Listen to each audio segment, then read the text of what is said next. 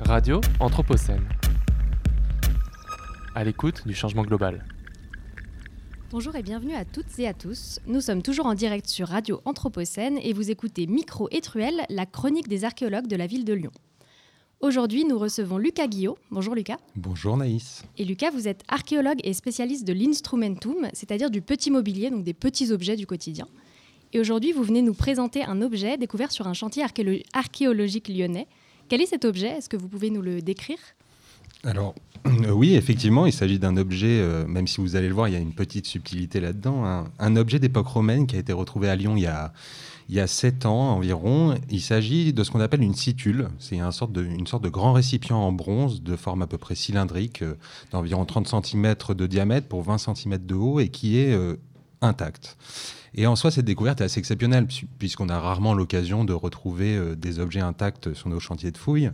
Mais en réalité, euh, c'est pas fini, puisque la grande surprise des archéologues, euh, quand a été découverte cette situle, ça a été qu'à l'intérieur du récipient, d'autres objets tout aussi extraordinaires euh, ont été soigneusement disposés côte à côte. Alors il y a d'abord euh, un premier objet qui est une coupelle d'environ 10 cm de diamètre, une coupelle en bronze, finement, finement travaillée. À côté de cette coupelle, on, avait, on a retrouvé une petite bouteille en forme de tulipe, qui elle n'est pas en bronze mais en verre, assez, assez fine. Et enfin, et c'est peut-être la découverte la plus, euh, la plus spectaculaire, au fond de la situle étaient disposées trois petites statuettes euh, de divinités en bronze, là encore intactes. Alors ces petites statuettes, elles font environ 11 euh, cm de haut. elles sont en position assise, côte à côte, sur une sorte de banc en arc de cercle, en hémicycle, lui aussi en bronze, finement ouvragé. Et ces trois statuettes, ce sont des statuettes euh, féminines de divinités. Alors elles se ressemblent beaucoup, hein, euh, mais elles ont aussi quelques quelques différences. Toutes les trois, euh, elles portent une longue robe. Elles portent aussi, elles sont coiffées d'un diadème, qui est une coiffe romaine qu'on associe généralement euh, à la souveraineté. Et dans, leur, euh, dans leurs mains, on retrouve deux attributs tout à fait caractéristiques. D'un côté, euh, la corne d'abondance qu'elles portent au creux de, de leurs bras, qui est un symbole dans l'Antiquité de, de, la fertilité. Et de l'autre, posée à plat dans leurs mains, une patère, cette petite coupelle qu'on a retrouvée à taille réelle dans le chaudron, comme je le disais à l'instant. Et une patère qui, lui, est un objet typique de la pratique du sacrifice romain, et plus précisément de la libation, c'est-à-dire de l'offrande liquide aux dieux. Et tous ces objets euh, si bien conservés, d'où viennent-ils? Est-ce que vous pouvez nous parler un petit peu plus en détail du chantier sur lequel ils ont été retrouvés? Alors oui, ces objets, ils, ont été découverts sur un site archéologique euh, qui se situe sur la place d'Albon, dans le deuxième arrondissement de, la presqu'île lyonnaise. Euh, des fouilles qui ont été menées entre 2015 et 2019 sous la direction euh, de mon collègue Emmanuel Bernot du service archéologique de la ville, en vue de la construction du parking Saint-Antoine, qui est directement en bordure de, la rive gauche de la Saône. Alors c'est une opération archéologique qui a été très longue, hein, qui a mobilisé une grosse équipe et qui a permis la découverte de nombreux vestiges qui vont de la période romaine jusqu'au 19e euh, siècle. on n'aura probablement pas le temps de parler de tous ces vestiges. Vous nous avez dit en, début d'émission que les objets en question venaient d'époque romaine. est-ce que vous pourriez nous préciser euh, ce qu'on trouve à l'époque romaine sur ce chantier et où précisément ont été trouvés euh, ces objets? Oui, alors à l'époque romaine, le site en fait va connaître plusieurs phases d'occupation humaine successives en bordure du fleuve, dans une zone qui finalement est au départ soumise aux caprices de la Saône qui déborde régulièrement. Et donc le site va être en premier lieu viabilisé par les Romains avec la construction d'un premier mur de digue au 1er siècle après Jésus-Christ. Et c'est derrière ce mur de digue qu'on a euh, mis au jour euh, plusieurs bâtiments, parmi lesquels euh, un bâtiment particulier qu'Emmanuel Bernot interprète comme un entrepôt, un lieu de stockage des, denrées et des marchandises dont une partie devait être euh, des marchandises qui devaient être issues du commerce en lien avec euh, le fleuve. Et donc cet entrepôt, euh, c'est un édifice somme toute assez modeste, hein, mais qui est divisé en plusieurs, en plusieurs pièces, en plusieurs cellules qui sont des sortes de box qui étaient utilisées par les commerçants et les négociants pour stocker leurs marchandises. Euh, des pièces qui étaient euh, sans doute dotées d'un plancher, dont on n'a pas retrouvé la trace, mais c'est sous ce niveau de plancher qu'on a retrouvé euh, les objets en question. Et ces objets, étaient placés dans une, dans une grande fosse qui a été creusée par les, par les Romains. Et ensuite, une fois que les objets étaient placés, la fosse a été scellée par une puissante dalle de marbre, ce qui montre que on a vraiment une, volonté que c'est un acte vraiment volontaire de la part des Romains d'avoir placé ces objets ici. Et l'élément le plus important pour nous aussi, c'est la datation de ce, de ce dépôt, puisqu'il est daté précisément du milieu du IIIe siècle après Jésus-Christ, qui correspond à la période où l'entrepôt est abandonné, peut-être suite à un incendie. Alors si on prend la peine de les enterrer de cette manière, on comprend donc que ce sont sans doute des objets assez précieux. Mais pourquoi les enterrer dans un entrepôt et pas dans un temple? Vous avez expliqué que c'était des objets cultuels et euh, est-ce que c'est pas étonnant de retrouver des objets à vocation cultuelle dans un bâtiment qui lui a plutôt une vocation commerciale? Ah oui, ça peut paraître étonnant et, euh, peut-être qu'avant de répondre, il faut, faire un point sur la religion euh, romaine de manière générale pour que les auditeurs comprennent bien. quand on parle de religion dans l'Antiquité, il faut se départir un peu de l'image de la religion comme un rapport individuel, personnel euh, à la divinité. Il n'y a pas vraiment de foi ou de, euh, de religiosité euh, personnelle, comme on peut l'entendre pour les religions monothéistes. C'est avant tout une relation pratique qui lie les hommes au Dieu, une relation d'échange sous la forme d'un contrat, et un contrat qui passe par des actes, en l'occurrence les rites, et plus particulièrement le sacrifice. Ces sacrifices, ce sont des offrandes euh, aux dieux, des offrandes liquides ou solides, en remerciement de leurs bienfaits, et qui passent par des étapes très codifiées, à la fois la libation, l'offrande du vin, le fait de brûler des encens, et aussi parfois le sacrifice d'un animal. Euh, alors ces pratiques, elles sont jamais individuelles, mais euh, elles sont avant tout communautaires et, ce, quelle que soit l'échelle. On sacrifie bien sûr dans le temple, mais aussi on sacrifie euh, dans les maisons, au carrefour des rues et aussi dans les lieux de métier. C'est là où, ça porte son intérêt.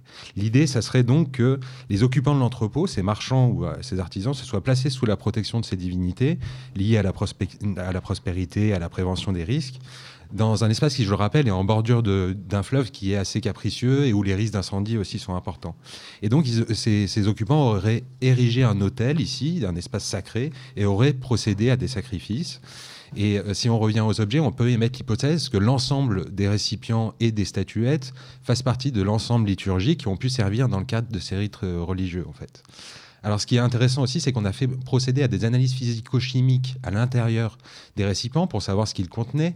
Et ces analyses ont permis de montrer, d'une part, que la petite bouteille en verre a contenu un produit lacté, sans doute du lait, euh, qui revêt une symbolique euh, nourricière euh, par, excellence et, qui a pu être versé sur l'autel dans le cadre des libations. Et les analyses ont aussi montré que la, grande situle, donc ce grand chaudron, a servi et on a retrouvé des traces de la cuisson d'un animal non ruminant, donc soit du porc, soit du, poulet, qui a pu faire partie du sacrifice et ensuite être consommé par les officiants du culte dans le cadre de repas rituels. Et est-ce qu'on sait à qui s'adressait ce culte Les déesses, par exemple, est-ce qu'on a réussi à les identifier?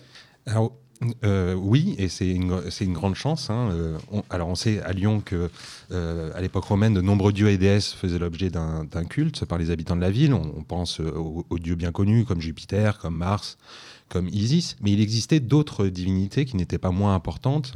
et parmi elles se trouve un culte de déesses féminines qu'on appelle les mères augustes, les Matrae Augustae en latin des divinités qu'on connaît par plusieurs inscriptions et représentations sculptées trouvées en différents points de la ville. Alors, ce sont trois femmes, euh, une triade donc, euh, et des divinités qui sont liées à l'abandon, à, l'abondance, pardon, et qui sont garantes de la protection à la fois des individus et des communautés. Et plusieurs bas-reliefs euh, retrouvés à Lyon, mais aussi dans le reste de la Gaule, montrent qu'elles portent toutes les mêmes attributs cornes d'abondance, pater, diadème. Et, parfois des, des, paniers de fruits qui accentuent leur dimension nourricière pourvoyeuse d'abondance. Alors, ce qu'on suppose aussi, et qui est intéressant, c'est que ces déesses en triade, en fait, c'est qu'elles renvoient à un culte topique, c'est-à-dire qu'on le retrouve, euh, qu'il existait spécifiquement dans la région de Lyon et de ses environs, et peut-être même avant l'arrivée des Romains. Et c'est très intéressant parce que ça nous dit beaucoup de choses sur euh, la manière qu'avait l'administration locale romaine d'intégrer des divinités dans le culte officiel de la cité. Euh, une colonie romaine comme Lyon, qui est, euh, qui est assez loin de Rome finalement, avait sans doute le choix d'inclure dans son panthéon local en fait des divinités régionales. Et le fait que ces déesses féminines portent le, soient qualifiées d'Auguste euh, rend compte d'ailleurs du caractère officiel de ce culte, en, tout cas de son importance à l'échelle de, la cité de, Lyon. Alors, dernière question pour replacer peut-être un peu tous ces objets dans leur contexte. pourquoi avoir enterré cet ensemble? Qu'est-ce que ce geste, par exemple, d'enterrer tous ces objets nous raconte du contexte d'abandon?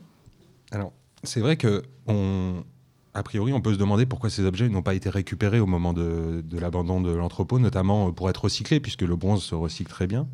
Alors, il faut savoir qu'au milieu du IIIe siècle après Jésus-Christ, la Gaule, elle connaît un contexte politico-économique assez compliqué. Et on retrouve à Lyon et un peu partout en Gaule des trésors, entre guillemets, euh, dont le but était généralement de cacher des biens précieux, de les thésauriser. Euh, et ce sont souvent des amoncellements comme ça d'objets un peu hétéroclites, en bronze, en, argent, en fer. Et euh, ici, le dépôt de la place d'Albon paraît un peu différent de ces amoncellements d'objets-là.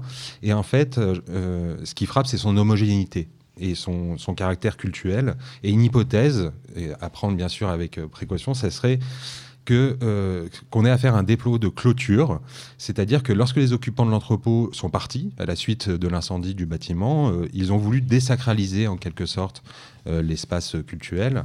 Et pour ce faire, ils ont pris soin de rassembler les éléments du culte, de les enterrer, de les sceller proprement pour entériner en fait la fin de l'occupation, sacrée.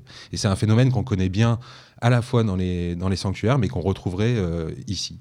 Euh, alors malheureusement, on ne peut pas retracer les gestes précis qui président à ce genre de pratique. Et comme d'habitude, il faut rester prudent, mais ça pourrait être une piste intéressante. Merci beaucoup, Lucas. Merci à vous. Euh, merci de nous avoir présenté ce dépôt cultuel antique, donc retrouvé sous la place d'Albon. Euh, comme vous le disiez, ces objets constituent donc à la fois une sorte de petit trésor archéologique par leur état exceptionnel de conservation, mais aussi par ce qu'ils nous apprennent sur la religion romaine. Et on retiendra que le culte romain est donc communautaire, mais également un culte qui se joue à tous les niveaux de la société, du petit entrepôt jusqu'au sanctuaire fédéral des Trois Gaules. Et euh, je vous remercie également, auditeurs, d'avoir écouté cette chronique. Si vous avez manqué le début, n'hésitez pas à retrouver le podcast sur le site de Radio Anthropocène. Et nous nous retrouvons le mois prochain avec Charlotte Gaillard, archéologue du bâti, qui viendra nous parler de la voûte médiévale de la crypte sous l'église Saint-Irénée.